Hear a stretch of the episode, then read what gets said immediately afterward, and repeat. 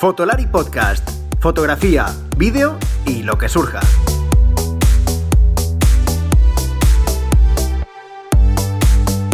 Con Rodrigo, Iker y Álvaro.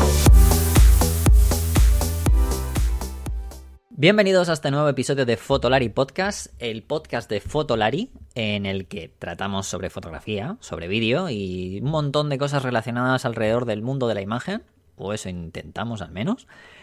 Hoy es un episodio en el que voy a intentar algo nuevo, a ver si sale bien, y es dividirlo en dos. Vamos a estructurarlo en dos partes, veremos si sale bien, si gusta, y bueno, y si gusta lo mismo lo repetimos más veces, ¿no?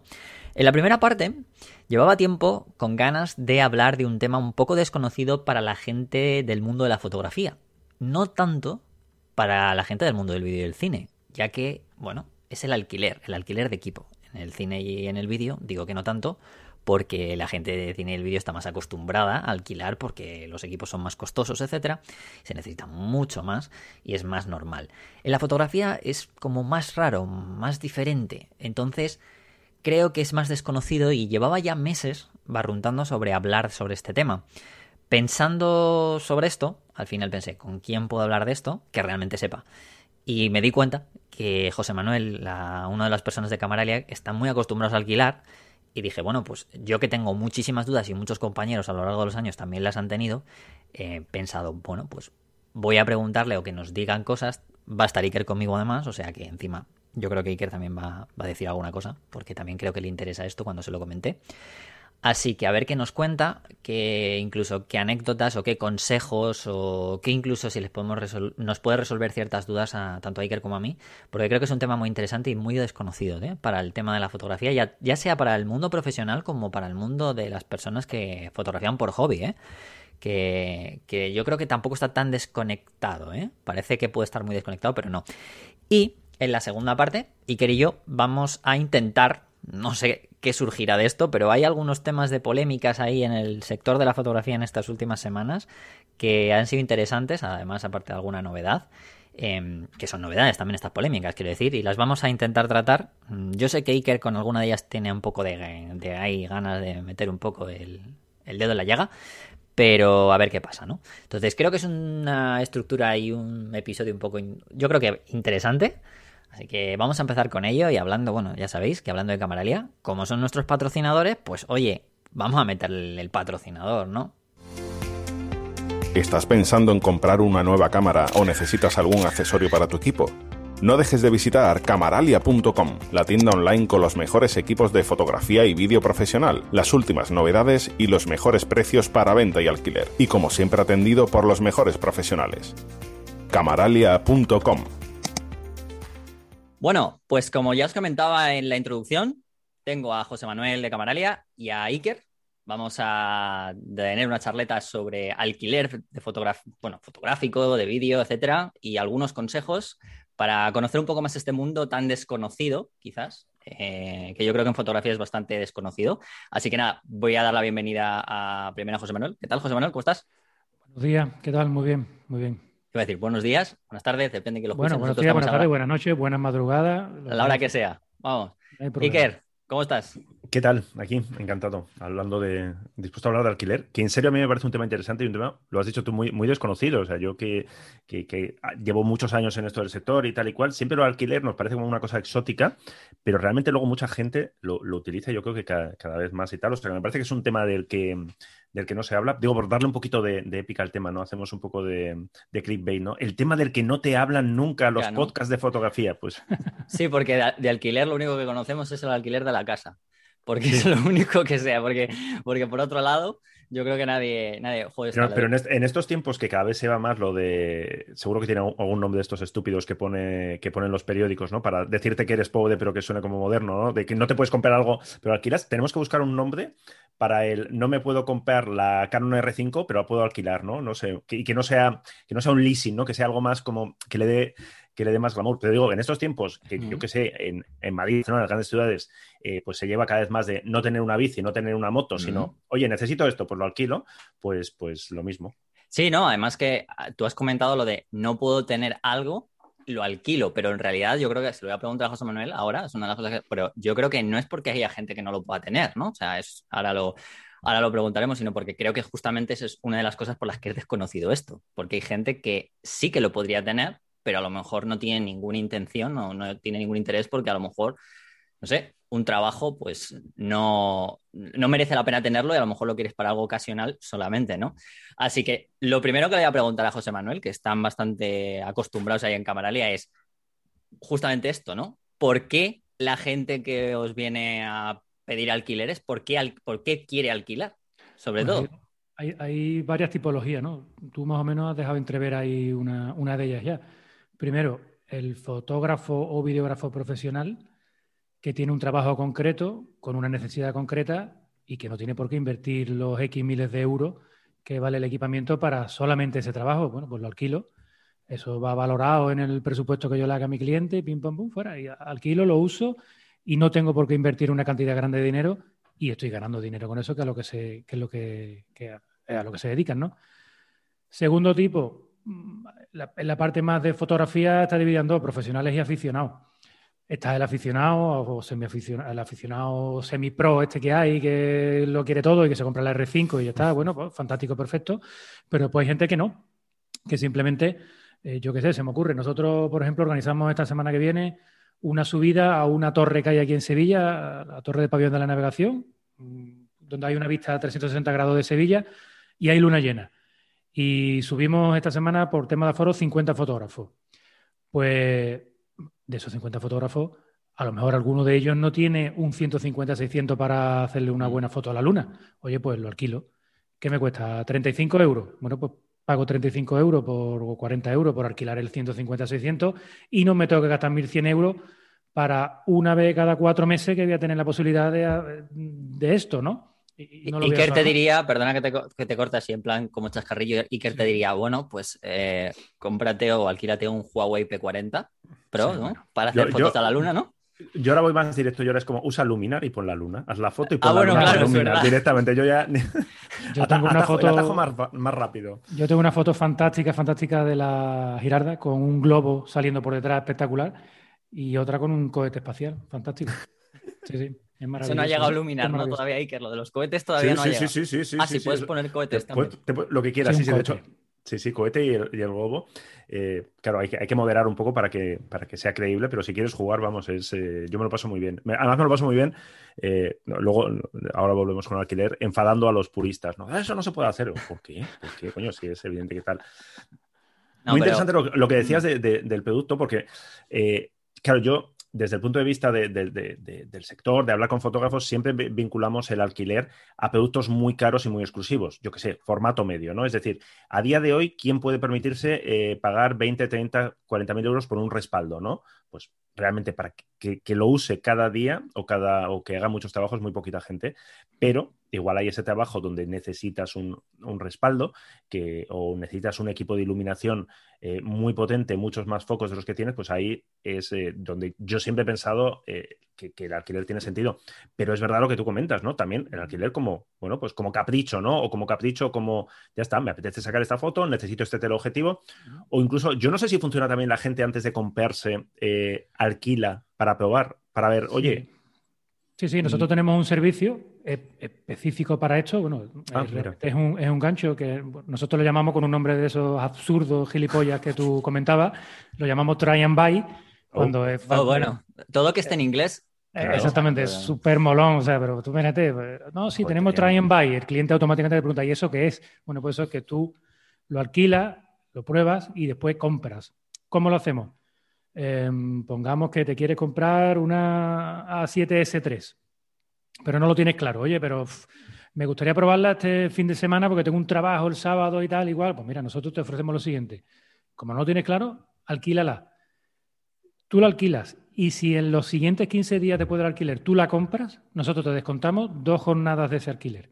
Joder. Oye, muy bien eso. En eso, en cualquier cosa. O sea, hay alguien que quiere probar un objetivo. Oye, pues que yo quiero probar el 100-400 de Sigma, bueno, pues, llévatelo. Tú lo pruebas el fin de semana o lo pruebas el martes y el miércoles, que después te decides a comprarlo. Pues si lo compras en los siguientes 15 días, ese importe que tú hayas pagado, los 50, 60, 70 euros, te lo quitamos del precio de venta del, objetivo nuevo. Y así funcionan bastante, bueno, muchas cosas, tanto en objetivos de fotografía, cámara de fotos o, iluminación, alguien que quiere probar un kit de luces, una antorcha o un intercom de sonido, unos inalámbricos, lo que sea. Y eso lo, usamos bastante. Y yo creo que es, es bueno para todo, ¿no? Es bueno para el cliente porque puede probar y es bueno para nosotros porque al final terminamos vendiendo el equipo, que es lo que también nos dedicamos. Te voy a hacer una pregunta que yo creo que em, yo creo que muchas veces no lo sé, pero seguro que hay mucha gente que lo, tiene en mente. El tema de el seguro, cuando tú alquilas algo. Porque yo creo que alquilas algo y claro, lo que decía, ¿no? O sea, un coche, pues oye, tiene seguro, tal, le pegas un castañazo, pues oye. Pero claro, eh, en fotografía ya sabemos que es muy difícil asegurar equipo. Durante hace muchos años siempre ha sido complicado. Que si hay empresas que no te lo aseguraban porque pues, eh, hay gente que engaña, ya sabemos cómo es esto lo seguro. Entonces, ¿cómo hacéis ese tema? Porque a mí lo de alquiler es una de las cosas que a mí yo al final he acabado siempre muchas veces, lo, debo reconocer, ¿eh? por desconocimiento, he acabado pidiendo a un compañero algo de equipo porque he desconocido también él. Y si le hago algo, porque a ver, si se lo hago algo de un amigo, vale, sí a ver, lo puedo, se lo tengo que pagar, obviamente, o no, se lo voy a dejar, mm. no, se lo voy a dejar de pagar, pero es diferente. Quiero decir, no es lo mismo, ¿no? ¿Cómo hacéis vosotros ese tema? Yo, un Padre Nuestro por la mañana, tempranito, cuando me levanto. es el mejor, ¿no? Exactamente, y después la Virgen María por la noche antes de acostarme. A ver, lo del seguro os sorprendería ahí, pero en el 80% del donde veáis que os hacen un seguro es mentira, no hay seguro. O sea, te, te, cobran 8, 9, 10 euros más porque te lo están cobrando y ya está. Y se suma y, y rezan, ¿no? Y rezan también, ¿no? Viene además en, el. Exactamente. Lo que pasa es que yo rezo gratis y hay gente que reza por 8 euros por alquiler, pero realmente el seguro es muy complicado. Muy complicado. No, no te asegura, o sea, te lo podrían asegurar, pero haría que los alquileres no fueran rentables. Claro. Entonces, no, para, otro tema, para otro tema, ¿eh, Rodrigo? no, no, no, sí, quiero decir, o sea, eh, es un tema, o sea, obviamente, porque es un tema que, no es solo del alquiler, ya lo he dicho, ¿no? Que, también viene mucho de, oye, que, ya sabemos que roban equipos, etcétera, etcétera, y muchísimas aseguradoras pues no aseguran, ¿no? Entonces quería más que nada preguntar, porque yo creo que también esa inseguridad, no inseguridad, bueno, nunca valga la redundancia, de la persona que, que digamos eso, ¿no? Que tiene esa situación de, oye, ¿qué pasa, no? Oye, pues al final es lo que es, ¿no? O sea, es que lo que es porque no hay. lo roban o sí, que no hay, o sea, es que no hay. Entonces, eh, eh, en teoría hay empresas especializadas, pero yo todo lo que he oído es decir que al final eh, el precio sumado a la letra pequeña, las condiciones, es decir, que a no ser que te lo se te rompa un día de luna llena mientras estás haciendo el pino puente tal, no es, es decir, que siempre hay como muchas condiciones como para mm. que no puedes funcionar, ya está, tranquilo, pues, pues, se ha roto, pues, pues se ha roto, hay un seguro que, que lo cubre. De hecho, a nosotros una de las preguntas recurrentes que nos hacen cuando nos, a nosotros no nos alquilan el equipo, nos lo dejan como préstamo para prensa, eh, siempre nos preguntan, ¿os ha pasado alguna vez algo? Por suerte nunca hemos roto en, versión no reparable o no nunca nos han robado eh, eh, el equipo. Todo el mundo nos hace la broma. ¿Por qué calle vais a andar? ¿no? Y hacemos un y vamos al 50%. Y yo siempre digo, en plan, quiero pensar que las marcas cuando nos dejan equipo hay un seguro, pero me da la sensación que hacen, usan el sistema Camaralia de, rezar porque alguna vez que, lo he preguntado me han mirado con cara de no, ni de coña, está, está asegurado. Por suerte nunca nos ha pasado, ¿eh? bueno, eh, te iba a decir. No reparable. te iba a decir, sois de los que habéis metido cosas, o sea, habéis tirado agua y, encima aposta. O sea, yo creo que. Por eso yo. Antes de hacer estas cosas siempre pregunto, en plan, vamos a hacer esto, ok, eh, sí, es como, vamos a hacer esto, puede salir bien o puede salir mal. Si sale mal, luego a mí no me, no me mandes a, la Yakuza, ¿eh? O sea, y yo todo lo que hemos así mm, tocado un poquito, siempre se ha podido reparar. Pero es verdad que yo en mi cabeza pienso, ah, tiene seguro, pero luego es verdad que si me paro a pensarlo es como posiblemente no. prefiero no pensarlo. a veces cuando llevo en la mochila miles de euros. 300 artículos en alquiler y la suma de esos 300 artículos es un dinero. Claro. Eh, asegurarlo cada uno de ellos. Ah, es, muy complicado. pero, realmente es un mercado. Yo no, yo no entiendo por qué, eh, porque, insisto, no recuerdo el nombre, pero sé que había una compañía de seguros que sacó una línea específica de que en plan asegura tu cámara, asegura no sí, sé asegura tu cámara.com es la que nosotros siempre recomendamos para que. Vale, sí, porque yo me acuerdo que hablé hace muchos años con ellos, no, sé si siguen operativos o no. Me, refiero que es un tema por el que a nosotros nos preguntan un montón. O sea, que puede haber ahí una línea de, de, de claro, lo que no sé, igual es que no es rentable directamente. O sea, igual para una compañía de seguros, como mira, no, es que no es que las posibilidades de que te pase algo con lo que te tendríamos que cobrar, pues directamente no, nos merece la pena. Mm, Pero es un tema eso. Lo tocamos, lo tocaremos más adelante. Déjame hacer una pregunta, Rodrigo. Sí, Eh, claro. yo tengo, cu- tengo curiosidad porque cada en, en Estados Unidos se, se estila mucho las tiendas, las grandes tiendas, V- VIH y todas estas, sacan, eh, sobre todo las especializadas en alquiler, que hay, al- hay algunas que se dedican eh, especialmente en, bueno, lens rental y demás, que se dedican específicamente a Sí. esto. A final de año siempre sacan un- una lista de lo más alquilado del año, que a nosotros solemos hacer la noticia porque nos parece muy interesante. eh, como una forma de tantear cómo está el mercado. Es decir, pues si se alquilan más ópticas de tal, pues significa que hay más usuarios profesionales de esas ópticas o de cámaras. Eh, ahora mismo, ¿cuáles son las eh, cámaras de foto y de vídeo que más eh, demanda tienen, que más se alquilan? Nos- nosotros por nuestra tipología de, de empresa y de tienda, tener en cuenta que el, el tema de la fotografía, como se ve, lo llevamos desde Sí. septiembre del año pasado, muy poquitos meses, ¿no? Y lo fuerte nuestro es el vídeo. Entonces.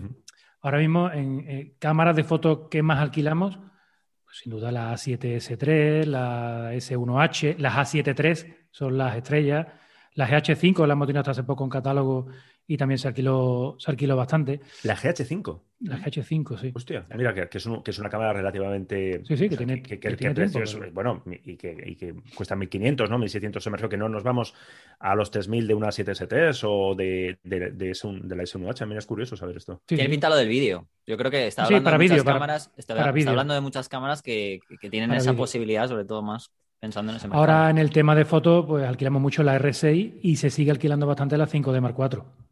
Hostia, Ostras. la 5 de Mark IV. 5 de ah, Mark IV, amigo, sí. las reflex están ahí vivas. ¿Ves tanto que os metéis con las reflex? Ahí siguen. Sigue habiendo, sigue habiendo fotógrafos con reflex, por supuesto, y fotógrafos que tienen trabajo y necesitan dos o tres cámaras y nada más que tienen una o tienen dos cuerpos, bueno, pues eh, alquilan la 5D Mark IV. Tenemos también alguna Nikon D750, o sea, de ese tipo todavía se, se van alquilando, sí, sí, sí, se van, se van Sí, alquilando. sí. Y en cuanto a focales, hombre, hay sobre todo focales largas. Claro. Entonces ya por defecto las focales más cortas, angulares, las focales largas, las 100, 400, 150, 600 son las estrellas y después focales fijas.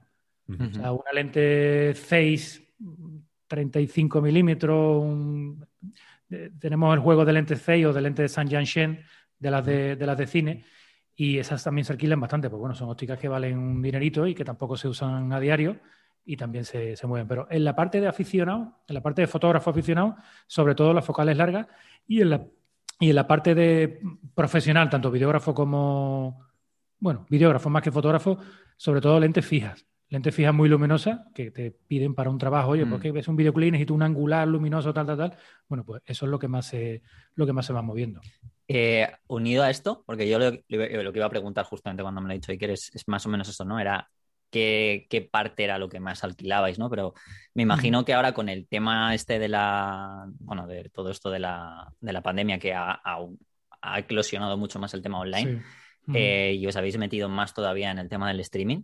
¿Alquiláis Ujú. bastante para hacer cosas de streaming? O sea, mesas de mezclas, eh, todo esto. Eso Sí. continuamente, continuamente. Cámaras de vídeo eh, clásicas, ¿no? Una cámara de vídeo Mm. con salida SDI o salida HDMI, con su mezclador, cableado, tal. Eso prácticamente cada fin de semana sale en equipo. O sea, Sí, porque eso es un equipo- negocio nuevo. Yo conozco a Sí. personas que están empezando ya, por ejemplo, pues fotógrafos que no, te- no han tenido, han tenido problemas con su, fo- bueno, pues, con su trabajo como tal y se están reconvirtiendo sobre todo, por ejemplo, a temas así, ¿no? O sea, Sí. tengo algunos Ahí- ejemplos. Nuestros amigos de Blackmagic, los australianos, con los Mm. mezcladores que sacaron, los Atem Mini, Atem Mini Pro, Atem Mini Strength, estos nuevos, ahí se han puesto las botas.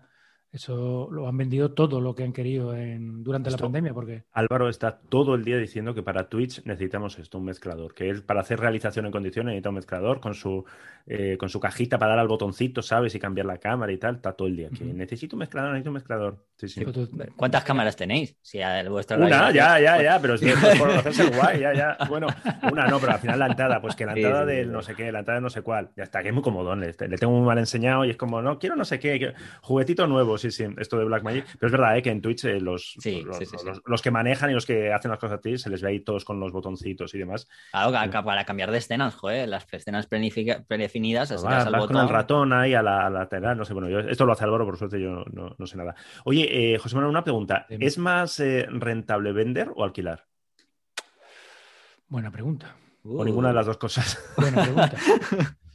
A ver, el, el alquiler tienes que tenerlo, tienes que tener en cuenta una cosa. Esto no es como el alquiler de un piso, que teóricamente un piso siempre va subiendo de valor y tú tienes el, tienes el bien y dentro de 10 años vas a tener ese mismo bien con un valor más alto y encima le has sacado un rendimiento. Los equipos no. Los equipos tú lo compras hoy, lo abres y ya vale menos. ¿vale? Ya has perdido valor. Y en un año, pues ha perdido un 40% de su valor. Eh, en nuestro caso, hombre, el alquiler es bastante rentable, porque al ser una empresa también de venta, nosotros renovamos los equipos constantemente. Lo bueno que es el que nos alquila a nosotros, pues casi siempre está alquilando un equipo prácticamente nuevo, con menos de seis meses o, un año, ¿no? Es extraño que tengamos equipos con mayor, mayor antigüedad. Entonces, bueno, es, rentable.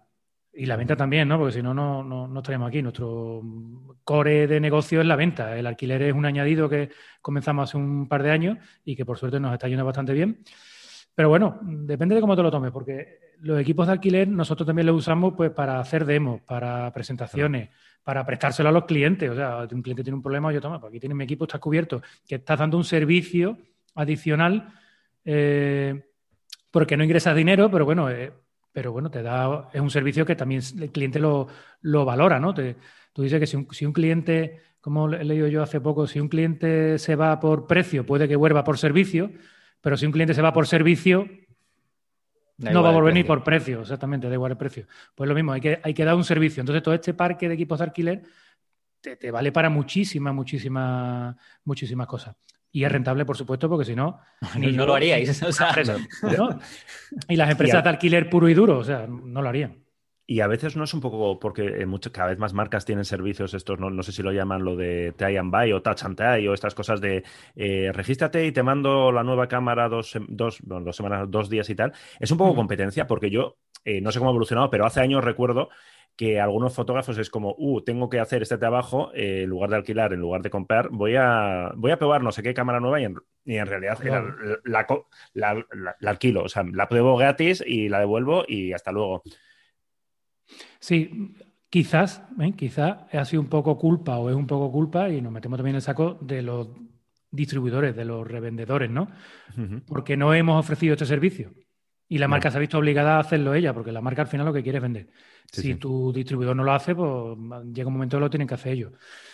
Las marcas muchas veces son nuestra primera competencia como, como tiendas que vendemos. Yo, yo sé, ahora tenemos una promoción ahí fantástica, fabulosa. Compra una R5 o una R6 y te regalamos lo más grande que hace Canon esa promoción. Yo le digo a Canon, digo, le digo a Canon y le digo al que regala, digo, vamos a ver, ¿tú no te estás dando cuenta que cada vez que tú regalas esto, yo dejo de vender una unidad de esto? Sí, sí.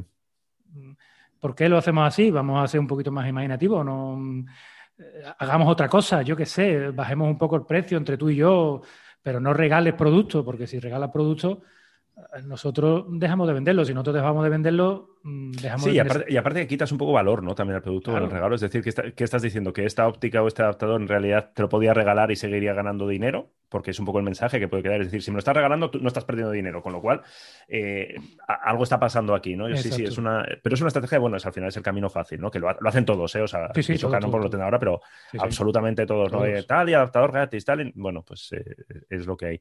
Eh, te iba a preguntar, evidentemente el alquiler funciona funcionáis online también, es decir, no. Sí, sí, o sea que envío a cualquier punto de España. enviamos a toda, a toda España. Nosotros tenemos un, En la web nuestra tenemos una sesión de alquiler donde vienen los precios por día, dos días, tres días, cuatro días, porque eso tiene un coeficiente reductor dependiendo de si tienen más días o, menos días. Y después tenemos distintas tarifas, ¿no? La tarifa normal de un día, que puede ser, por ejemplo, eh, ven, lo recoges el lunes a las 5 de la tarde y lo devuelves el miércoles por la mañana y te cobramos una jornada, la jornada de trabajo que hayas tenido. Aunque tú después, si ese lunes a las 8 de la tarde lo, lo has usado y el martes lo has vuelto a usar, pues bueno, nosotros eso no lo vemos, ¿vale? Pero bueno, al final esto es siempre es la confianza con el cliente y clientes que ya nos conocen y bueno, te lo dicen claramente, bueno, te cobramos un día igualmente. Después tenemos media jornada, si lo recoges, por ejemplo, el martes a las 9 de la mañana y lo devuelves a las 6 de la tarde, te cobramos solamente eh, media jornada que tiene un 30% de descuento. Si lo, si lo recoges a las 6 de la tarde y lo devuelves a las 9 de la mañana al día siguiente, lo mismo, también tienes un 30% de, de descuento. Y si lo recoges un viernes y lo devuelves un lunes, solamente te cobramos dos jornadas, te cobramos una tarifa fin de semana que son, en vez de cuatro días que lo tendría, o tres días y medio, te cobramos solamente dos días. Cuando enviamos fuera, pues bueno, siempre hay que hablarlo con el cliente porque, claro, tenemos hay que enviarlo. O sea, Claro, sí, sí. Cuenca y tú lo necesitas un viernes, te lo tengo que enviar como muy tarde un jueves para que tú lo tengas el viernes. O sea, so- son más días, ¿no? Lo que el equipo está por ahí. Pero bueno, normalmente siempre se suele, se suele cobrar los días de trabajo y confiamos en lo que el cliente nos dice. Si el cliente nos dice dos días, pues confiamos que son dos días. Eh, José Manuel, el tema de qué consejos le darías a alguien que no ha alquilado nunca, Imagínate, o sea, yo, yo soy el mejor ejemplo, porque reconozco que ya tengo por los- un poco, no voy a decir miedo, sino también desconocimiento. Eh, ¿qué consejos le darías a la hora de, de alquilar? O sea, no sé, de enfrentarte a este mundo por primera vez, de decir, oye, voy a... necesito esto, pero no sé si alquilarlo, qué tengo que buscar, qué tengo que mirar, qué tengo que, qué tengo que preguntar a la persona que me lo va a alquilar. Creo que hemos hablado de varias cosas, ¿no? Por ejemplo, del seguro, hay que saberlo, etcétera, todo este tipo de cosas, pero ¿qué consideras tú que crees que es más importante, ¿no? Como los cuatro, cinco o tres cosas como más importantes. Bueno, que tiene. Lo, lo primero tiene que tener muy claro las fechas, que lo necesitas, dónde lo necesitas y cuándo lo necesitas. Eso es fundamental. Porque, mm, aunque parezca mentira, muchas veces la gente te dice, sí, lo necesito el, el miércoles. Bueno, vale, lo necesitas el miércoles, pero el trabajo lo tienes el miércoles o el miércoles por la tarde, el miércoles por la mañana, eso tienes que definirlo muy bien, hables con quien hable, déjalo tú muy bien amarradito, porque si tú tienes un trabajo el miércoles a las 10 de la mañana y el equipo te ha llegado el miércoles a las 12 de la mañana, pues es absurdo, no te sirve de nada. ¿vale? Entonces, tener muy claro cuándo lo necesitas, fecha en la que necesitas, los envíos y tal, si eres de fuera, ¿no? Si eres de aquí de Sevilla o de Huelva o de Cádiz, que ya nos podemos mover y, y viene muchísima gente aquí a recoger material, pues no hay tanto, tanto problema. Y después tampoco te creas que no, no, no es complicado, Rodrigo, o por lo menos nosotros no cre- creo que no lo hacemos complicado. O sea, tú llamas, mira, necesito este equipo, te hacemos el presupuesto, aquí tienes to- todos los accesorios que incluye. Este es el presupuesto, tienes que firmar un contrato de alquiler, que es un contrato que no tiene ninguna cosa extraña, tiene su letra pequeña por detrás, igual que todos los contratos, pero bueno, no tiene nada, nada extraño con el día que se devuelve, el día que se, que se, que se envía y que te llega, eh, lo que vas a pagar. Y, y poco más, ¿eh? no, no es complicado. A- diría asegurarse muy bien no. de que es compatible con tu cámara, me imagino. Hombre, claro, por supuesto. Pero, pero es, es absurdo decirlo, pero oye, nunca- nosotros, y te lo digo porque yo llevo muchos muchos años vendiendo, cuando alguien me pregunta por un objetivo, me pregunta por cualquier cosa, yo siempre le pregunto para qué lo quiere y con qué lo va a conectar o a qué lo va a poner, porque es que después te encuentro unas cosas que... No, por, por eso, seguro. Esto, o sea, esto sería otro capítulo, ¿eh? de cosas raras que, que os han pasado, ¿no? De- bueno, para, para un capítulo para varios igual, ¿no? sí, ¿no? Como un para maratón. un anecdotario, ¿no? No, no, Sí, no, sí. sí, sí, sí. Vale, Procuramos que no pase. bueno, Procuramos que no pase. A mí siempre me preguntan, oye, ¿y si lo quiero devolver porque después no me sirve, no me vale? Y mira, yo voy a hacer todo lo posible para que cuando tú lo compres tengamos claro, tanto tú como yo, qué es lo que te hace falta. O sea, no te preocupes que si tienes que devolverlo porque te has equivocado, lo devolverás. Pero procuramos evitarlo porque eh, la gente tiene el efecto Amazon en la cabeza, que compro y ah, pues lo devuelvo. Y todos no somos Amazon. No tenemos Claro. ese, ese poderío para después decirle al proveedor, toma ahí, te lo comes con papá que me lo han devuelto, no te lo no, pago". por, por- eso decía lo de asegurarte de que realmente eso, ese, ese material realmente lo Claro. puedes usar, porque si no, al final Claro. es como estás en continuo vaivén, ¿no? Al final esto no Exactamente. sé. Sí, sí, sí, sí. Exactamente. Pues no sé, Iker, yo en principio me ha quedado más o menos bastante claro muchas cosas. No sé si tú. Sí, sí. Yo ahora tengo, tengo ganas, de, tu- tengo desde ganas de tu- alquilar cosas raras ahora. O sea, ahora cuando ha dicho lo de las ópticas estas de cine o lo de las, de las eh, cajas estas de Blackmagic, yo ahora por, por jugar, ¿eh? No por nada. O sea, Las por- cajas de Blackmagic. las cajas de La Blackmagic. caja de- ¿Cómo, cómo se nota que no es algo He intentado, que- he intentado ir así como de, de guay, de Dios que yo les llamo cajas y tal. Y oye, pero en el mundo del cine eh, tiene un nombre, es que el otro día me lo explicaron, eh, una especie de banco de madera Sí. que se usa en cajón los rodajes. Sí, sí. ¿Cómo se llama esto? Eh, no me acuerdo cómo se llama. Que llaman una a- pasta. Sí, sí, yo tengo cajones de madera. Tú pones en la web cajones de madera y se venden cajones de madera. Y- Pero es que es- es- en una, en una, no, en una en SCA, que es una escuela de cine aquí, y me- Mm. iban todos con su cajón, que es básicamente para subirse a cosas, ¿no? O sea, lo usan como esto, y- pero vale una pasta. O sea, es yo. un cajón de madera, o sea, ya está, no, no le des más vueltas. Igual que hay un cajón de estos de botellines de cerveza, pues esto es de madera, así alargadito, tiene unas medidas y hay algunos que, que son 60 centímetros de ancho y dentro tiene uno de 40 y otro de 20 para tú ponerte más hartito, más bajito. Pues eso lo, esto- alqui- ¿lo alquiláis también. No, no, eso lo vendemos. Ah, no Eso lo vendemos. Oye, bueno, claro, no tiene mucho sentido, porque es que eso al final, al final es más. Y va- valen un dinero, o sea, no Mm. es un, o sea, no es una Sí, sí, caja- no es una estantería de Ikea, para entendernos. o sea. No, hombre, no, no, no es una cosa, te voy a decir ya por curiosidad, porque no sé yo con cuánto. Es que a mí me dejó loquísimo, por- porque pensé en el señor eh, Olympus Fuji y tal, de he desarrollado un adaptador con enfoque automático, no sé qué, y la óptica F1.8, tal, no sé qué, y luego, o sea, no, yo, que- yo vendo cajones de madera, ¿sabes? Mira, Igual son un- más caros que una óptica. Un set de cuatro cajones de madera de 2,5 centímetros de alto, 5 centímetros, 10 centímetros y 20 centímetros, a, a agarrarse, Eh, 189,64 euros. Ah, bueno, bueno, son cuatro. Me encanta que tiene estas especificaciones, ¿sabes? Sí, hombre, por supuesto. Uh, yo, o sea, ahora mismo mm, quiero hacer un review de cajones de madera de estos de, de- de rodajes y demás. Sí, debe ser Bueno, pues- maravilloso. Tiene que ser maravilloso. Bueno, pues nada. eh, pues bastante, bastante claro, la verdad. Pues creo que, creo que hablaremos más de esto, sobre todo de estas cosas, por ejemplo, del tema de, yo creo que de los seguros, que creo que es- ya lo hemos tocado y creo que es interesante. O ya- trataremos también de anecdotarios, sobre todo por el, el hecho de, de, bueno, nosotros, yo como fotógrafo, Iker a lo mejor como periodista, pero, pero vosotros como tienda, que yo creo que es más desconocido para nosotros.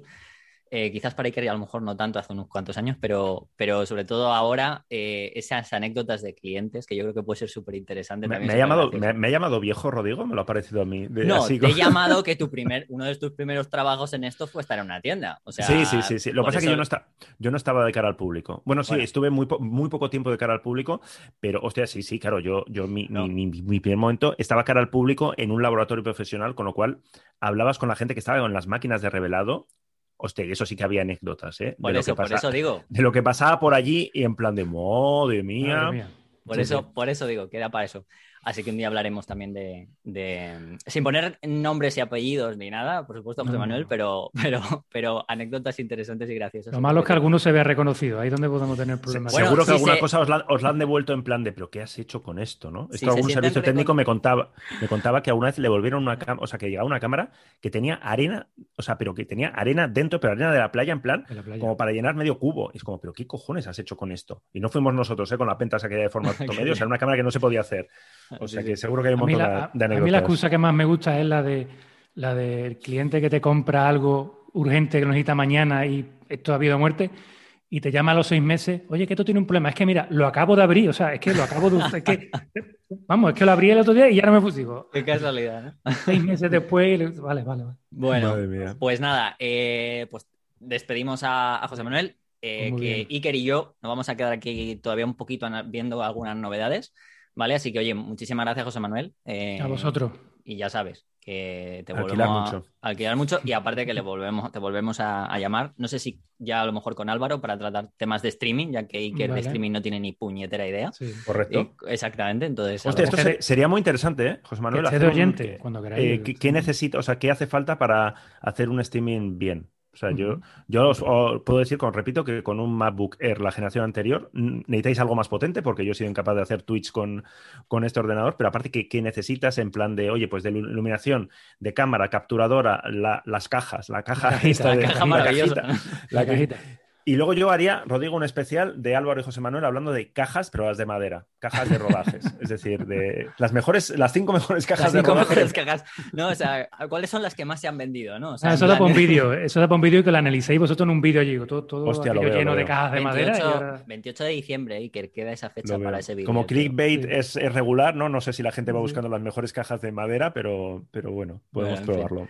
Pues nada, eh, José. Manuel, te, te dejamos, que tendrás que seguir alquilando, vendiendo y, y preparando el evento que tienes dentro de nada, además, que tenéis ahí en Sevilla, Pues sí. como decías, y que salga muy bien. Así que muchísimas gracias. Muy bien, pues nada, Venga, gracias a vosotros. Un abrazo. No os mováis, Manuel. no os mováis, que seguimos Iker y yo, ¿vale? Fotolari Podcast con Rodrigo, Iker y Álvaro. Bueno, Iker, muy interesante, ¿no? Lo que nos ha contado José Manuel sobre el alquiler. Sí, sí, sí, muy interesante. y Además, muy desconocido. Yo creo que muchas veces la gente, yo qué sé, sobre todo profesionales o gente no, no valora esa opción. O sea, cuando piensa en plan, quiero probar algo, necesito algo tal, y no, lo primero que piensas es a quién se lo puedo pedir, Eh, cuánta pasta me va a costar, no piensas en alquiler como opción y yo creo que, que merece mucho la pena en, en muchas situaciones. No, no, sí, sí, yo creo la verdad que, que lo que, lo que le- vamos, yo ya lo he dicho, yo no- soy, soy muy novato en eso y siempre he pensado, pues se lo pida a un compañero por, por miedos o desconocimiento, así que está muy bien. Ahora, ahora no alquiléis todos todo el rato, ¿eh? Comprad cosas, que si no se va, se va el, el mercado al carajo. Que O sea, si ahora no todo el mundo no, ya no compro. Iba a decir que si no, Pentax no puede ser la marca preferida por los japoneses, a, lo mejor, ¿no? Pues mira tú, una Pentax, la K-Test es esta, como alquiler de gente que tiene curiosidad de saber cómo es, me parece que es una cámara que igual, pues, comprársela para mucha gente, como, oye, es que esto no es para mí y tal, pero, pero es curioso. Sí, sí, madre mía, madre Los mía. Los japoneses son muy raros, ¿no? Los japoneses son muy raros, sí, sí. Entonces, eh, se nos han enfadado pentaxeros, que bueno, también siempre se nos enfadan, da igual, pon la marca que sea, si pon Eros detrás y, y, y Fotolari, entonces siempre se nos enfadan, ¿no? porque, claro, a ver, es un estudio, por, contextualizar un poco, es un estudio eh, reciente, publicado por Pentax Rumors y tal, que en una revista de japonesa había hecho una encuesta a 10.000 personas. Yo siempre en los estudios, eh, esto en gastronomía es una, o en cualquier periodismo, pero sobre todo en gastronomía, de los estudios hay que preguntarse dos cosas. ¿Quién lo encarga? ¿Quién lo paga? cuál es el resultado que le gustaría a quien lo paga y a cuánta gente se está entrevistando. Porque claro, si tú y yo ahora mismo nos hacemos un estudio de, los móviles eh, fotográficamente son una mierda, sí o no, y los resultados los extrapolamos y decimos el 50%, el 100% de los eh, españoles Me refiero que hay que tener muy en cuenta esto y sobre todo si ese estudio lo está pagando OnePlus, ¿no? O lo está pagando Nikon. Yo sé, de uno, que, yo sé de uno que pagamos todos y hace mm. poco no, ha, no ha atinado. Sí, sí. Por ejemplo. A eso me refiero. O sea, que, muchas veces si no se acierta con, estudios de masivos hechos por empresas que, tienen mucho potencial y tal para las elecciones, pues, pues imagínate para este tipo de cosas. Entonces, yo, eh, este estudio dijo que la marca más querida, más valorada por los, sus usuarios en Japón era Rico Pentax.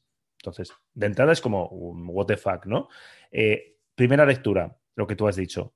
Japón es un universo paralelo y Japón fotográficamente, el mercado fotográfico, si, si has estado allí y has visto una tienda de fotos, sabes mm. que es un mundo aparte. Eh, Pentax allí tiene una presencia eh, notable, Rico es una marca muy querida, la Rico GR es una, es una mm. cámara que allí funciona muy bien.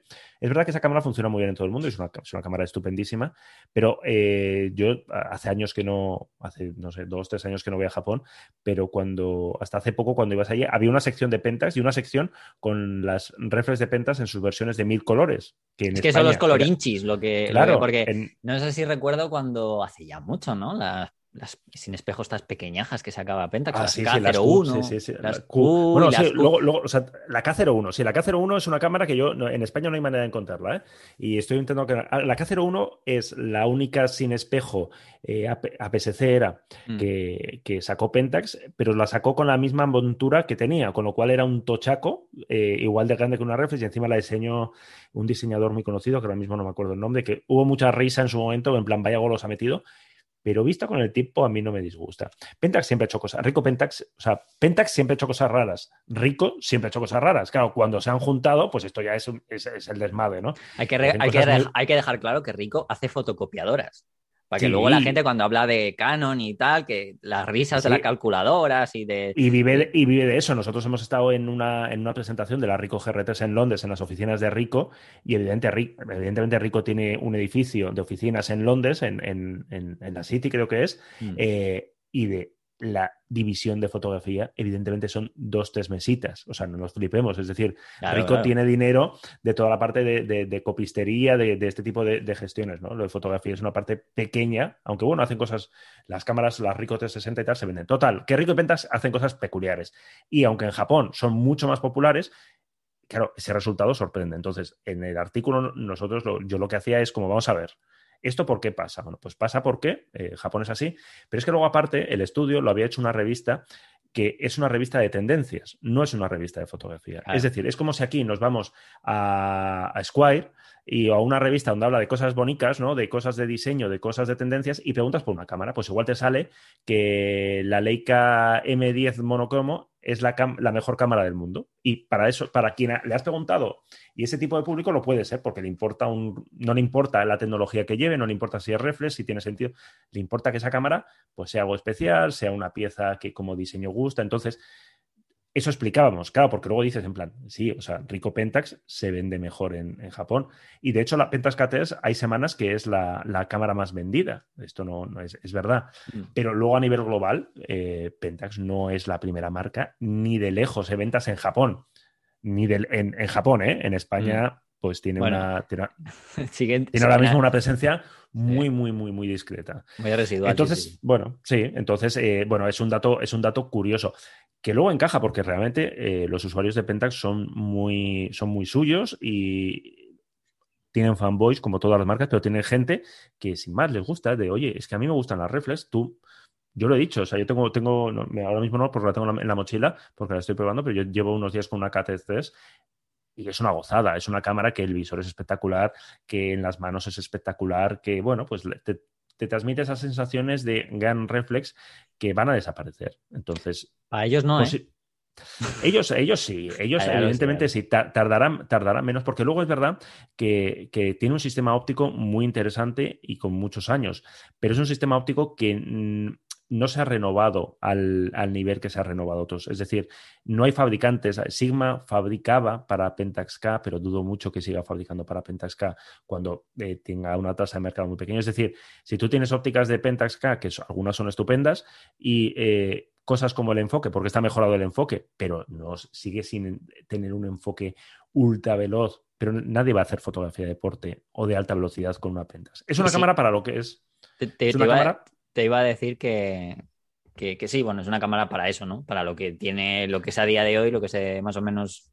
Sí, es una cámara que si te gusta, si te gustan las reflex, la foto de naturaleza, no te importa ir cargado y quieres una cosa robusta, quieres una cámara que tiene pinta que te va a durar 20 años sin problema, es, es, una gran opción. Eh, decir, eh, y bueno, y, y, los resultados que da pintan muy, muy bien. Y luego, aparte, que todas las movidas que tiene Pentax de foto astronómica, de, es la única cámara eh, que tiene algo que ahora por lo visto Canon está, está investigando, que es la simulación de filtro de paso bajo mediante el estabilizador de imagen. Llevan años haciéndolo y es una cosa rarísima, es una cosa que realmente sus resultados se ven mm, en cosas muy, muy concretas. Sabes que quitar el filtro de paso bajo te da más nitidez, te da más detalle, pero te puede dar más muere. Entonces, eh, Pentax hace años descubrió que dándole un poco de agite al, al sistema de estabilizador del sensor, conseguía simular el filtro de paso bajo. Entonces, tienes un menú para simulación de filtro de paso bajo. El rango dinámico es estupendo porque Pentax, la verdad es que los sensores, eh, supongo que lleva un sensor de Sony, eh, de toda la vida los sensores ha sabido exprimirlos muy bien a nivel de, control de ruido y tal.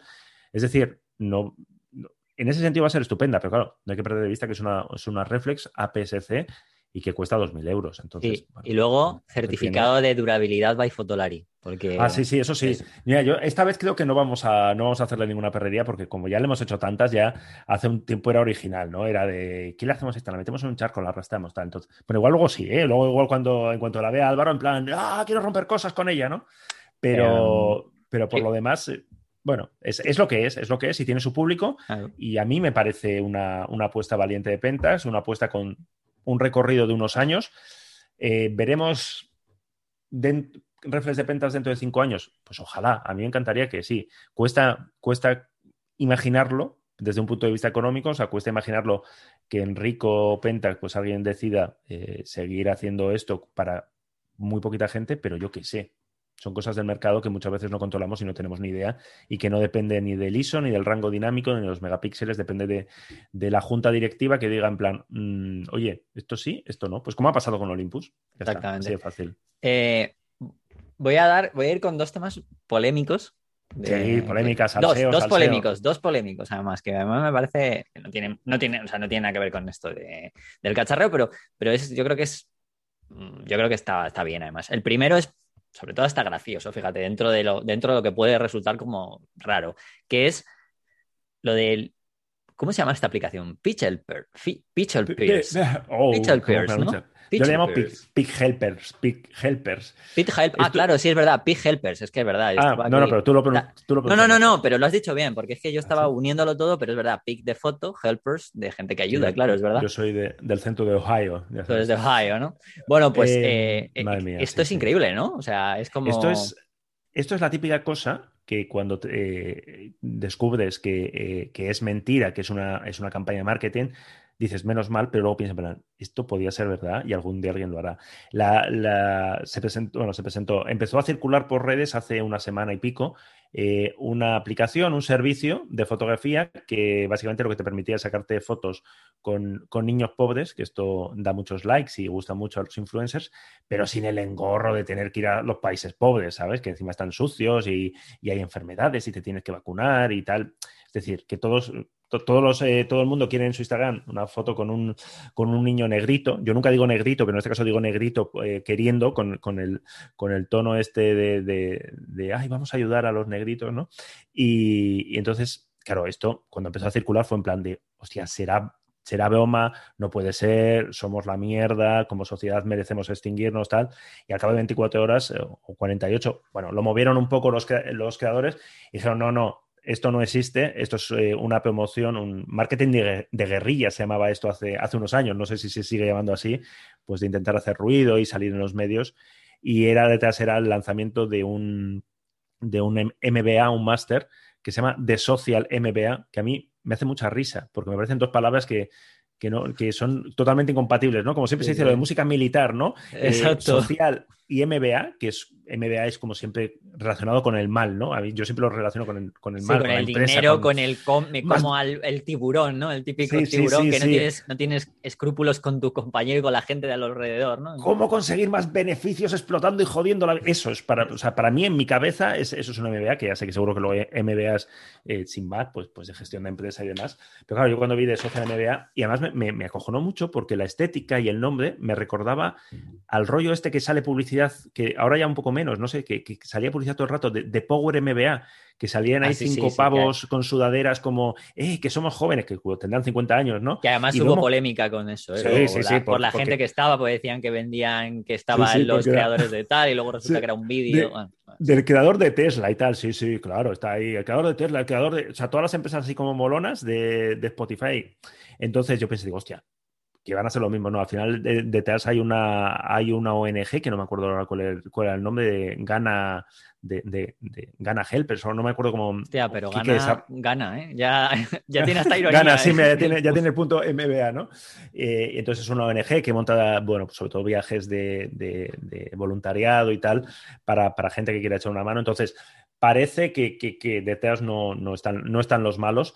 Y la verdad es que la, la campaña tiene, o sea, tiene, tiene miga.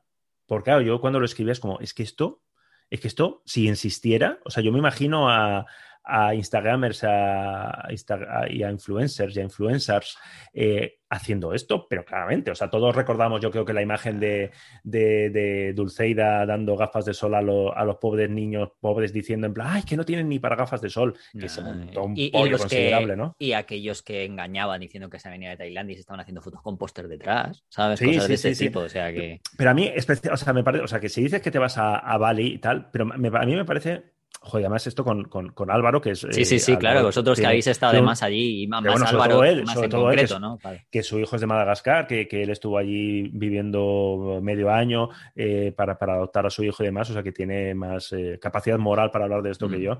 Y la, una vez lo hablamos, a mí los... eh, esto de los influencers es como, bueno, ya está, mm, dos hostias y ya está.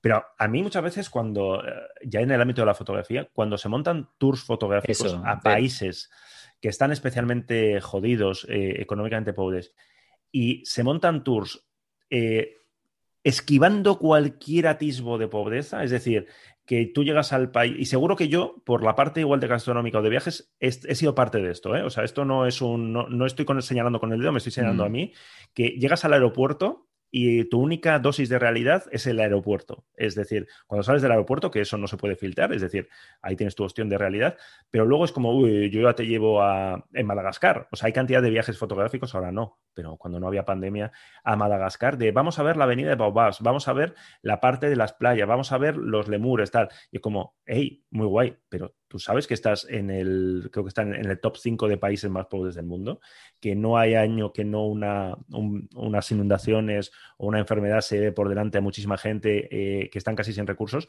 Entonces, qué guay. Vale, vamos a sacar fotos a un sitio que es precioso. Pero, hostia, montalo con, con entidades locales, montalo con alguna eh, organización que esté ayudando. Intenta que esa pasta que estás pagando, por encima son cosas que no son baratas, repercuta en cierto modo en la, en la comunidad local. Si no, quiere- si no quieres cruzarte con ellos, o sea, si tú solo quieres eh, fotografiar Baobab sin cruzarte con ellos, pues vale. Es para mirárselo, pero vale.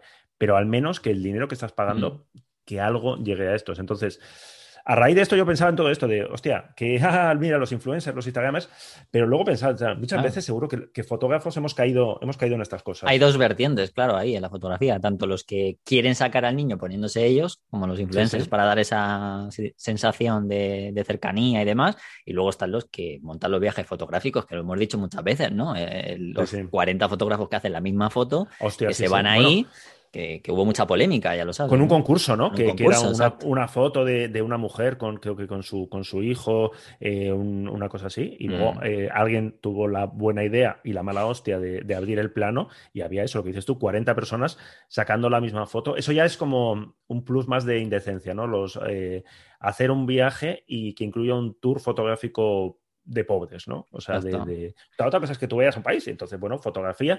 Yo siempre digo, fotografía con respeto e intenta no no hacer las fotos que no harías en tu país, que es muy complicado, ¿eh? porque todos, todos tendemos a, hostia, tal, ¿no? Yo, yo con esto cada vez, yo creo que con la edad o yo qué sé, pues te, vas, vas curtiéndote y es como antes de, ¿tú esto lo harías? O sea, tú esto eh, en, tu barrio, que, seguro que también hay gente que, que lo está pasando mal, ¿harías esa foto? No, pues entonces los derechos de los, yo siempre digo, los derechos de imagen de los niños pobres son los mismos que los derechos de imagen de los niños ricos. Mm. Mirar con otros ojos, que esa es una de las cosas que tiene que ver un poco con la otra polémica, ¿no? Que, que al final siempre pasa, ¿no? Nosotros es que somos aquí. yo no voy a decir que seamos eh, abogado de, causas pobres, como se suele decir. No, no, yo, yo, me, estoy, yo me estoy señalando, ¿eh? O sea, yo, no, no, no lo digo con respecto a esto, sino que también, eh, por ejemplo, decía que esta, esta polémica también, el mirar con otros ojos de vez en cuando no está mal, pues como por ejemplo lo que pasa con el BAFES, que ya varía, el BAFES, que es el festival eh, de mujeres fotógrafas que se hace en Baracaldo,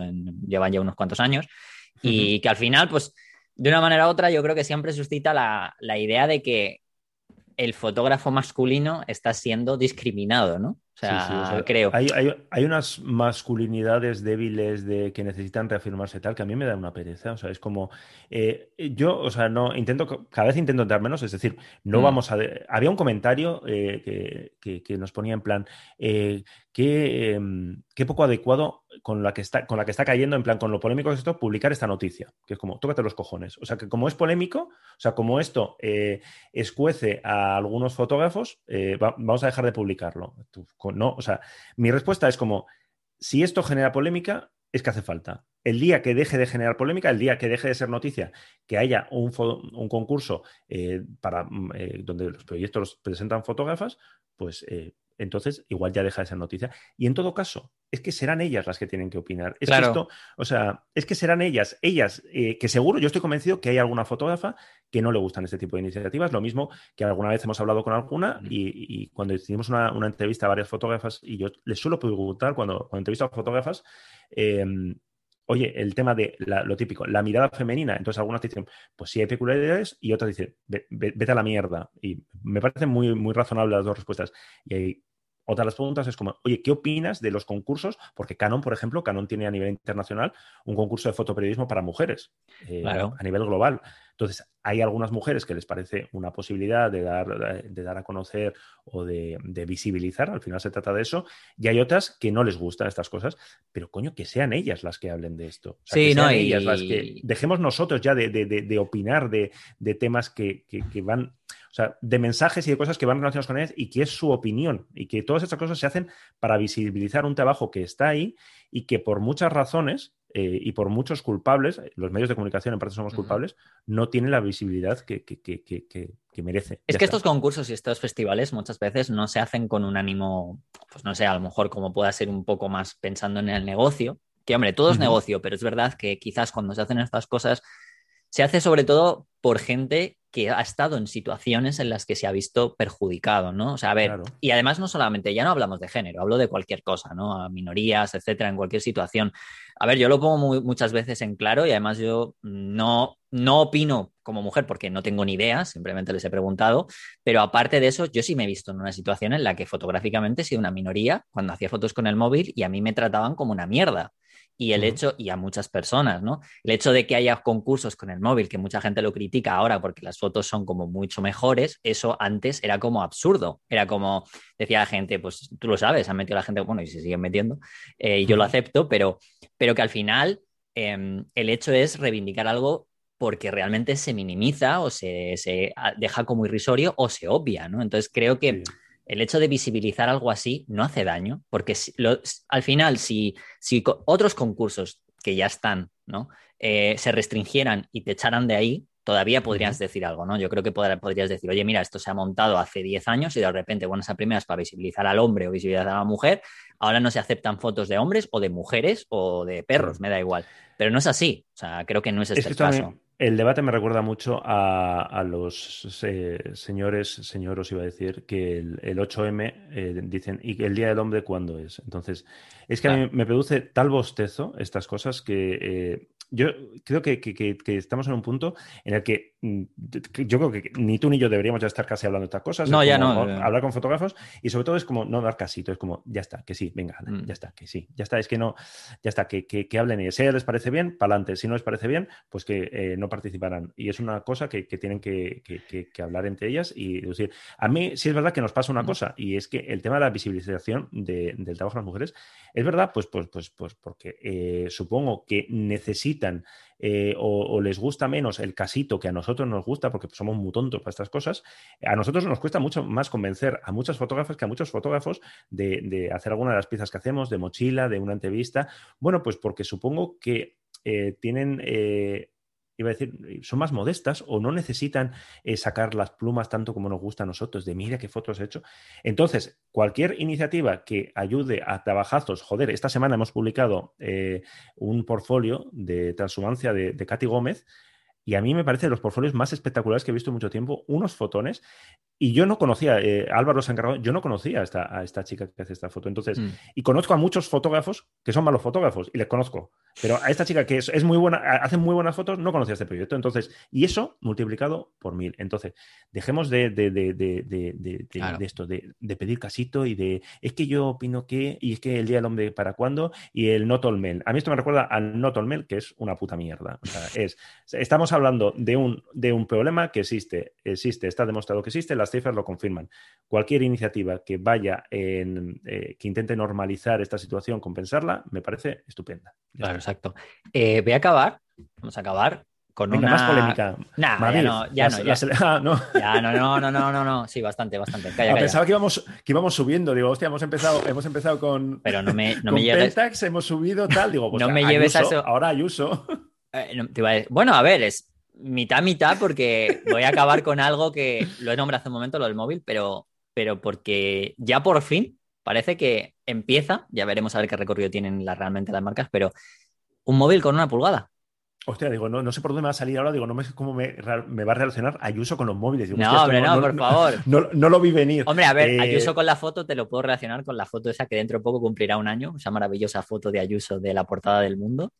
Eh, o del país, no el mundo, creo que era el mundo, sí, sí. Hostia, la había olvidado. Sí, pero sí, sí. no, pero sí, un día, eso, eso lo podría, pero no te lo voy a relacionar porque no tiene nada. No, no, no. Pero- Me quedé con ganas, ¿eh? Me habla- hablé, con el foto, hablé con el autor por teléfono, pero no quiso, ¿eh? No quiso que. Eh, No, quiso, no quiso hablar, no quiso. O sea, dijo que, que él no. O sea, que él no. Él estaba al otro lado de la cámara y no Maravillosa, maravilloso, ¿eh? O sea, fue como, eso fue una fantasía.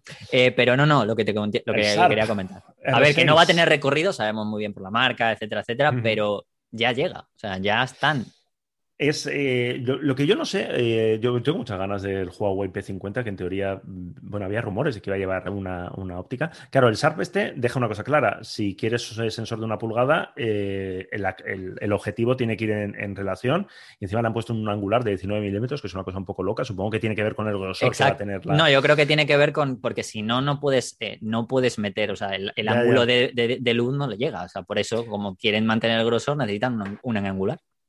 Entonces, yo creo que, que- que sí, que veremos móviles y que Xiaomi seguro que está ahora en plan de, de- en plan, yo quiero ser el primero, da igual lo que sea una, ponlo, ponlo, Ponlo, pero, lo que sea, pero- Funciona o no José Luis- funcione, da igual. José ponlo. Luis, Xia- José Luis Xiaomi, si nosotros no, que lo pongas, ¿no? Quiero ser el primero, ya está. Eh, igual vemos algo de Huawei y la gente se anima, pero más allá de, de la excitación en el mundo fotográfico, de ah, que vienen los sensores de una pulgada, en el ámbito normal, es decir, el 99,9% restante, es decir, la gente normal, eh, yo creo que, que- que esto, o sea, la- habrá diferencia, ¿eh? Y realmente, sobre todo en el rango dinámico, yo creo que será Sí. espectacular y tal, pero yo no sé si el, o sea, si somos suficientemente eh, pesados, porque esto no es ponerle RAW, no es ponerle controles manuales, que, es, eh, que software en plan, ahí lo tenéis, no lo vais a usar nunca, pero ahí lo tenéis, dejar de, dar la lata. Eh, pero esto es hardware y esto implica unas cosas de diseño y unos costes. Entonces, yo no sé si hasta que las lentes puedan ser más pequeñas, las ópticas puedan ser más pequeñas, realmente se va, se va a potenciar. O habrá un Huawei P50 Ultra Mega Plus de, de, todos los santos que lleve este sensor y luego una gama mucho más normal con sensores más pequeños. Porque a día de hoy yo me, cuesta imaginar un módulo con dos, tres cámaras y un sensor de una pulgada. No, ahora, ahora probablemente, a ver, es como todo, ¿no? Si sale, y esto sí que me refiero más adelante, obviamente los primeros móviles con una pulgada van a valer mucho dinero, no van a merecer la pena.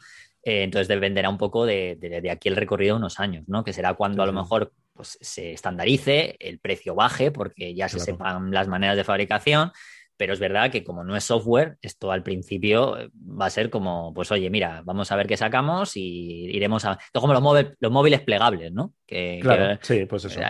Hay que tener en cuenta, claro, que, no es lo mismo que una compacta, porque aquí el diafragma es fijo, entonces eh, esa apertura, una pulgada con un 1.8 todo el rato, pues cuando hay mucha luz es como que me, sube por todos lados, ¿no? Tiene su gracia, con lo cual tendría que haber unos NDs ahí, unos filtros ND, es decir, complica el enfoque, cuanto más grande es el sensor, también mm. Los elementos que tienes que mover para enfocar las cosas, pues también eh, pues todo se complica un poco más. Entonces, pero es verdad que eh, este SARP y los móviles que, vienen, si es que vienen, eh, ya son móviles fotográficos, no son como aquello que hizo Panasonic, que era una cámara con un móvil. Sí, el CM1. El, CM1 aquel que, fíjate, yo hasta me había olvidado, cuando dice la noticia me había olvidado, en plan, el primer móvil de una pulgada, es como, no, no, es verdad, es verdad, coño, no es el Yo no me olvido porque tengo una foto en, el, en uno de mis bueno, varias fotos en, en, alguno de mis libros con él, me lo prestó Panasonic en su momento y están ahí. O sea, la verdad es que la calidad era brutal, pero eso sí. Sí, sí, sí. Lo que pasa es que la, usabilidad era... Me, recordaba una Sigma FP, tío. Claro. o sea, era, como disparaba y hasta que aparecía la foto era. Bueno. Claro, e, era una cámara con, un sistema operativo de móviles. Pero entonces, ahora lo que yo creo que vamos a ver ya va a ser móviles reales donde la cámara pues sea una aplicación más y esté integrada y tenga, pues eso, la agilidad eh, normal. Si es que lo vemos. El, P, el, P50 en teoría había rumores de que ya tenía que haber salido hace como meses, no sé, como con todo este, este tema de los semiconductores, de que faltan piezas y tal, se está, se está, vamos a tener un 2021 de no sé si pocas novedades, pero mucho, sí, retrasos en el, en, el plan de, de, anuncio de cosas. O sea, yo, mm. de cosas que sabemos que están ahí a punto de tal, mm, hay cosas que van a tardar más de lo que nos habían dicho, etcétera, etcétera. O sea que. Mm. Sí, sí, sí. Me pongo, misterioso, has visto, en plan de... Sí, es que hay cositas que, que, van a salir, pero... Se vienen cositas, se, vienen, cositas. Es muy youtuber eso, ¿eh? es muy, muy youtuber, pero, pero no, vie, no viejuner, no, no youtuber viejuner, es youtuber más... como lo de... tenemos viedito, videíto, eso. Que es lo ah, que sí, hostia, mira, esto, esto, no lo he dicho nunca. Eso, pero es que eso es muy de nuevo, eso lo dice la gente. Ah, vale, videíto, videíto. Sí, sí, es muy raro, tío, da, da mucho repelús. Eh, bueno... Ah, ¿Qué tal? Para despedirme así, ¿qué, tal, ¿qué tal? ¿Has cambiado muchos cielos? Ya que lo he hablado, lo hemos hablado. Uh, uh. Muchas lunas. Lo, decía antes hablando con José Manuel, a mí me, gusta por, por, por, en, me, gusta, o sea, porque funciona muy bien, porque es muy fácil de usar, porque para, jugar está muy bien, pero también para hacer cosas más serias eh, facilita mucho a los que no somos muy, muy mañosos con el retoque, pues te facilita mucho la vida. Y sobre todo porque pone encima de la mesa un debate que a mí me parece, me parece de lo más interesante, que es un poco fontcubertista, ¿no? De la postfoto, la, la postfotografía y tal. Y, yo hacía ahí como un, editorial, ¿no? Un, el monólogo de Iker en, en el vídeo, por, aquello de, de... Pero es que yo lo pienso siempre, es decir, que sí, que cambiar el cielo, pues si te vas a, si es para National Geographic está mal, pero ¿por qué? Porque estás cambiando la realidad, pero es que la realidad tampoco es esos filtros, esos atardeceres, esos ND de 500 pasos, esas aguas suaves todo el rato. La realidad no es así. la, realidad, o sea, la, realidad es más normal. Y esto, yo creo que lo dije, en, no sé si lo dije en el vídeo, lo he dicho alguna vez, eh, con un fotógrafo de naturaleza conocidísimo de los mejores de España de animales, que es Andoni Canela. Mm. Esto, él lo decía, en plan, eh, nos estamos pasando con idealizar esas imágenes de naturaleza en las que todo tiene que ser perfecto. Es decir, eh, no, no quiero un lince, quiero un lince con una puesta de sol y un y un glaciar detrás y, nubes y unicornios. Entonces, nos estamos acostumbrados a esa imagen que si no hay eso, nos parece que la foto es regulera, cuando la realidad no es así. Y cualquiera que haga foto de naturaleza sabe pues que no, pues que un atardecer épico hay uno de cada mil y que no hay auroras boreales en Móstoles y que, no sé, pues eso, pues eso, que la realidad es... Bueno, con, Luminar sí. Con Luminar, Con Luminar puede sí, haberla. claro, entonces Puede- puedes yo- poner, de hecho, puedes poner hasta un tigre en Móstoles con un Claro atardecer de, de Namibia Exactamente. y, y no hay problema. Y- Entonces yo les digo, esto eh, sí, estoy alterando la realidad, pero insisto, con vuestros filtros de ND de mil pasos, con vuestros stoppers, con vuestros degradados de cielos cálidos y vuestros apilamientos de 16 fotos para que se vea el sol, se vea el mar tal, también estáis cambiando la realidad. Ya está. Eh, la gente te dice, ya, pero es que eso no estaba. Entonces es como Steve Es. Volvemos a lo de a Steve ¿no? En plan, eso no estaba. Y es las, aguas suaves tampoco están. Las generas mediante un efecto óptico. claro, claro. La- No, no, que yo estoy totalmente de acuerdo. Claro, o sea, entonces, entonces, que lo puedes hacer, claro que sí, joder, y son preciosas las fotos, mucho mejor de las que yo hago, ¿no? Pero claro, eh, si lo hace el móvil también vale, por cierto. O sea, si lo hace, eh, o tienes que, o sea, si no suf- Muchas veces yo creo que el fotógrafo de naturaleza eh, valora la foto no solamente por la calidad de la foto, sino por el sufrimiento que le ha costado. Claro, es, Es decir, como las gotas de sudor y sangre que he Claro. sudado, hay que Y pagarlas. realmente, joder, y hablando con, con- con David de la Iglesia, que estuvimos hace poco Sí. por Bilbao grabando un vídeo con él, yo le he pinchado con esto en plan de, o sea, es que tiene mucho mérito. Es decir, que tú vayas a las 4 de la mañana a un sitio eh, cruzando los dedos para que haya un amanecer y lo pilles tal, tiene, tiene mucho mérito. Pero muchas veces el resultado, quien ve la foto, esa parte le da. Le da un poco igual, es como yo quiero ver el resultado. Entonces, tiene más mérito que tú vayas con tu tipo de, con tu cámara, con que hagas apilamiento de ocho fotos y que pongas un degradado y un filtro, no sé qué, y que solo tú sepas hacerlo para hacer un aguas suaves y llegue Álvaro con su Huawei, le dé al botón. Y no va a tener lo mismo, evidentemente, Claro, no va a tener no. lo mismo, pero tenga, para Instagram igual es lo mismo. ¿Tiene más mérito una cosa que la otra? No. Lo que, lo que hay que. Debate. Claro, a ver, lo que hay que cambiar en eso, que es una de las cosas que, que hay que ir cambiando poco a poco también, es porque las- las la, la- la- la época cambia y es darse cuenta que ese esfuerzo en realidad lo tienes que hacer y no lo, o sea, como que no lo tienes que hacer por los demás y que eso inflinja, Ujú. sino que tú tienes que hacerlo porque realmente a ti te, te guste y sea algo que te guste, ¿no? Claro. Porque ya si no, ya la época en la que vivimos, eso es lo que dices tú. Es, es- Se valora. que, No, no lo hagas porque y- se valore ya, no lo hagas porque se, valore. Se valora, que, se valora mucho encontrar un sitio, encontrar un sitio nuevo, y esto David no- nos lo contaba, y en el vídeo eh, que publicaremos en unas semanas lo vemos, me, me parece muy interesante, porque de la foto de naturaleza a mí casi me parece más interesante la, la- la- la dinámica de trabajo de ellos que el resultado final. Claro. El atardecer la foto, es decir, el hecho de que ellos, eh, ellos o ellas descubran un sitio y antes de poner dónde está, se lo piensen. Sí. Y, se lo piensen, y cada vez más, porque es como, hostia, es que si lo digo, esto igual, eh, so- sobre todo si tiene cierto, cierto recorrido en redes y tal, eh, igual se llena de gente. Y Mm. no quiero que, que este rinconcito mío se llene de gente, pero no ya porque me copien, sino porque, coño, que van a ser molestos, ¿no? O sea, porque. Entonces, Mm. eso multiplicado por mil, que es lo que pasa con muchas fotos de turismo, hemos- todos hemos visto antes de la pandemia fotos de gente haciendo cola para hacer la misma foto, la misma postal, El columpio, la de Taos y todo. todo. Exactamente. Eh, la, la montaña está de colores, que creo que está en Perú, ¿no? Sí, que no tiene Eh, esos colores. Que no tiene esos colores. Claro, yo esto, mi, mi- mi pregunta de nuevo es a los amigos, de, a los an- anti-Luminar, entre comillas. Eh, ¿hasta, ¿Hasta qué punto podéis subir la saturación con Lightroom para hacer que esto tenga colores y se permite, pero yo no puedo ponerle unas nubes?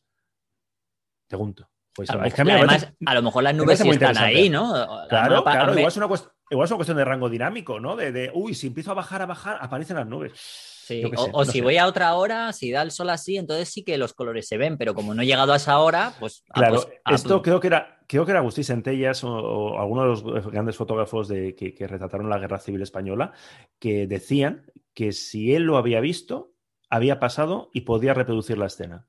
Porque había pasado y él lo había visto, aunque no tuviera la cámara en ese momento. A día de hoy, y yo esto muchas veces lo explico en algunas clases que doy, en algunas charlas, eh, claro, nos espanta, ¿no? Pero en aquel momento Ah, pero era, que, era aquel eh, momento, eran otras. Claro. era- Entonces, lo que ahora a nosotros nos parece en plan, "Guau, guau, todo, guau, cambiar el cielo. Igual dentro de 10 años es como, pues ya, pon unas nubes, ya está, mientras, mientras no te inventes, o sea, me refiero que son cosas que, que van cambiando. Es el contexto, ¿no? O sea, al final hay que vivir en el contexto y lo he dicho muchas veces, ¿no? De, de- de lo que te puede parecer. Hay mucha gente que va para atrás y va para atrás Sí, para lo que le sí. interesa y luego para lo que le interesa, porque luego hay cosas que no las quiere coger. Claro, Entonces, claro. Al final es Pero, como un vea- pero a, a mí simplemente me interesa, la me interesa más la parte del debate. O sea, me- Sí, no me sí, sí, interesa no, tanto no. lo de Cameron, sino el debate sobre eh, la, la- la edición, los límites, tal cual. A mí me Mm. parece que es un tema de, de que da mucho juego y que hay mucho que hablar.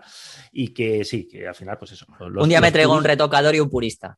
Hostia, pues sí, sí. De, de hecho, nosotros estamos preparando ya el siguiente vídeo con, con Luminar porque hemos, eh, hemos acordado hacer varios y queremos hacer uno sobre fotografía de, de retrato.